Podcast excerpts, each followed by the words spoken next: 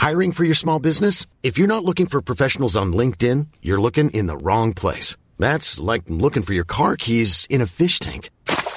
LinkedIn helps you hire professionals you can't find anywhere else, even those who aren't actively searching for a new job but might be open to the perfect role. In a given month, over 70% of LinkedIn users don't even visit other leading job sites. So start looking in the right place. With LinkedIn, you can hire professionals like a professional. Post your free job on linkedin.com slash spoken today. Posso confiar na profecia bíblica? Primeira parte. Comentário de Mari Persona.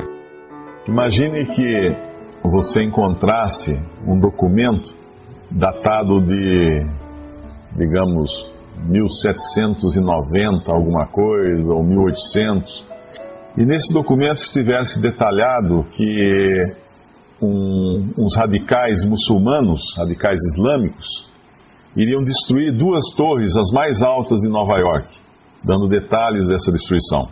Você certamente se espantaria, né? A gente, puxa vida, como é que, como é que alguém podia saber disso 200 anos antes? Imagina que você encontrasse um outro documento, imagine que outro documento de 100 anos, 100 anos atrás, dizendo que o Brasil teria uma presidente mulher ou presidenta com o nome de Dilma. As chances seriam muito pequenas disso. Primeiro que, eh, que eu me lembro, o Brasil nunca teve uma presidente mulher e a, a probabilidade é muito pequena disso. E muito menos alguém saber o nome 100 anos antes, antes mesmo dessa pessoa nascer.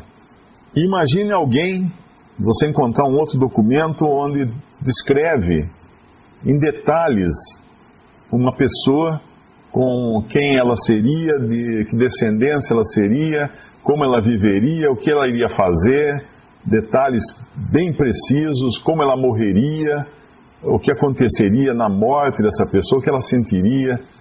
E imagine que esse documento tivesse surgido alguns séculos antes até, até mil anos antes dessa pessoa existir.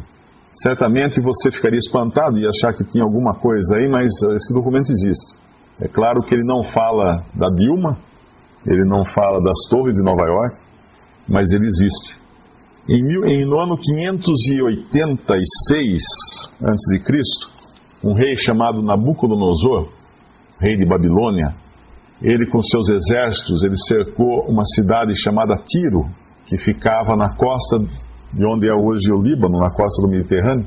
E Tiro era uma cidade, um dos principais portos e das principais cidades comerciais da época, era uma cidade grande, uma cidade importante, um grande porto de comércio dos fenícios. E ele cercou Tiro e essa cidade ela era dividida em duas. Elas inclusive eram uma só cidade, mas teve até uma época em que elas brigaram entre si, mas era uma cidade só. Elas, uh, os gregos chamavam a parte a parte que ficava numa ilha de Tiro e a parte que ficava no continente, afastado um pouco da terra, de Velha Tiro, ou Tiro Antiga, ou Antiga Tiro.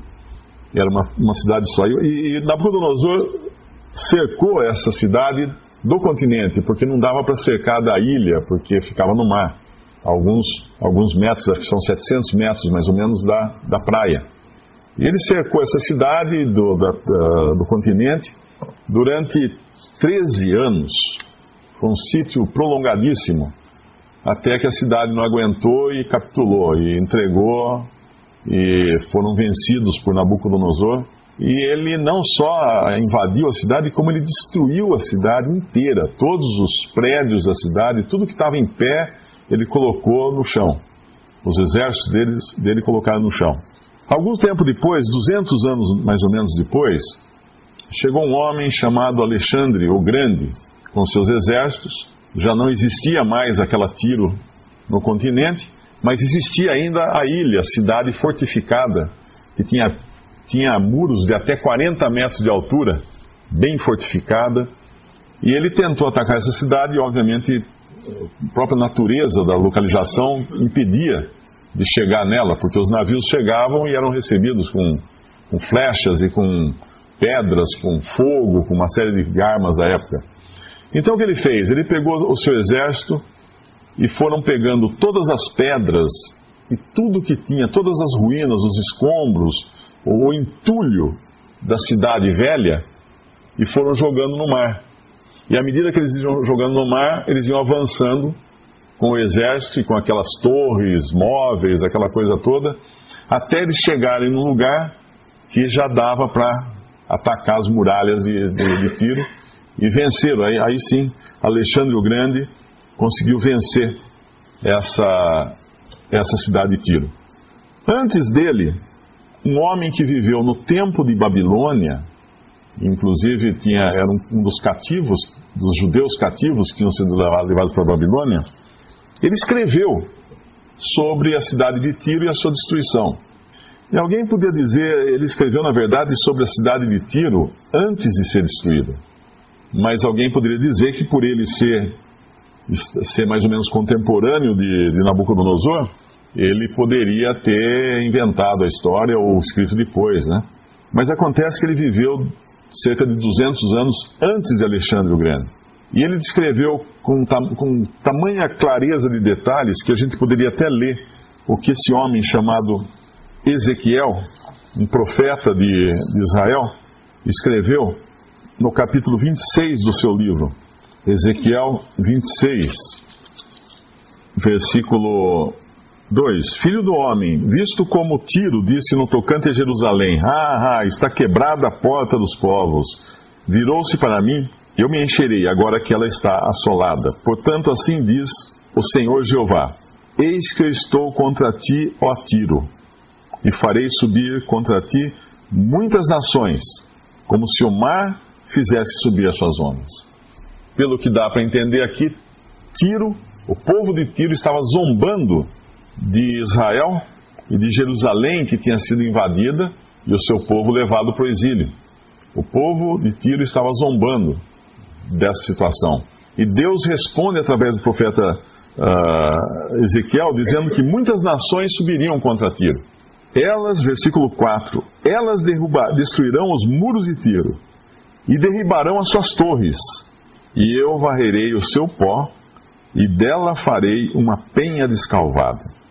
Até aqui, nós podemos contar que, podemos dizer que ele estava dizendo o que Nabucodonosor iria fazer, e efetivamente fez. Invadiu, destruiu, transformou numa penha, uma penha descalvada, ou seja, um terreno totalmente inerte, não tinha mais nada lá que prestasse. Mas e, e, e aí? E a outra? E a outra cidade? Ele vai falar no versículo 5: 200 anos antes de Alexandre o Grande ter feito isso. No meio do mar virá a ser um enxugadouro das redes, porque eu o anunciei, diz o Senhor Jeová, e ela servirá de despojo para nações. No meio do mar virá a ser um enxugadouro de redes. Isso se cumpriu também. E é curioso que depois que depois que Alexandre o Grande, 200 anos mais tarde do que foi dito isso aqui, invadiu a cidade, jogou as, as pedras de tiro no mar e fez aquele caminho para invadir, aquele caminho ficou conhecido na história como um lugar onde os pescadores estendiam as suas redes para secar, cumprindo assim a profecia de Deus através de Ezequiel nos seus mínimos detalhes. E tem mais, né?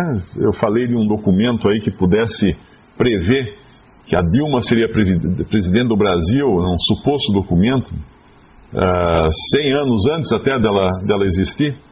E quando nós vamos para Isaías 45, nós vamos encontrar uma outra profecia da Bíblia que chega ao ponto de detalhar até o nome da pessoa a quem ele está se referindo, que iria nascer 100 anos depois. Isaías capítulo 45, versículo 1. Assim diz o Senhor, ao seu ungido, a Ciro, a quem tomo pela, pela sua mão direita para bater as nações diante da sua face. Eu soltarei os lombos dos reis para abrir diante dele as portas, e as portas não se fecharão. Versículo 2: Eu irei diante de ti e endireitarei os caminhos tortos, quebrarei as portas de bronze, despedaçarei os ferrolhos de ferro, e te darei os tesouros das escuridades e as riquezas encobertas, para que possas saber que eu sou o Senhor, Deus de Israel, que te chama pelo teu nome. Que te chama pelo teu nome. Cem anos antes.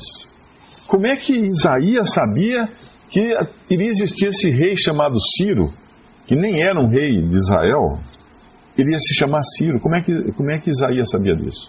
As chances, eu, eu li um comentário sobre a, aquela profecia de Ezequiel, as chances de Ezequiel acertar assim a esmo aquelas informações que ele dá, de que Tiro seria destruída e que as, as suas, os seus escombros virariam enxugador de rede, as chances calculadas por estatísticos são de 1 em 75 milhões. Ou seja, impossível, praticamente impossível, de alguém dar um chute tão longo assim.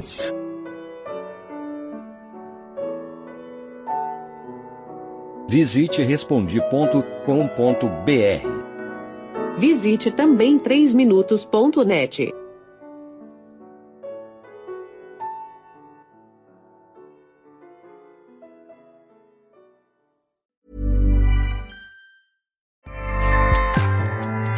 ACAST powers the world's best podcasts. Here's a show that we recommend.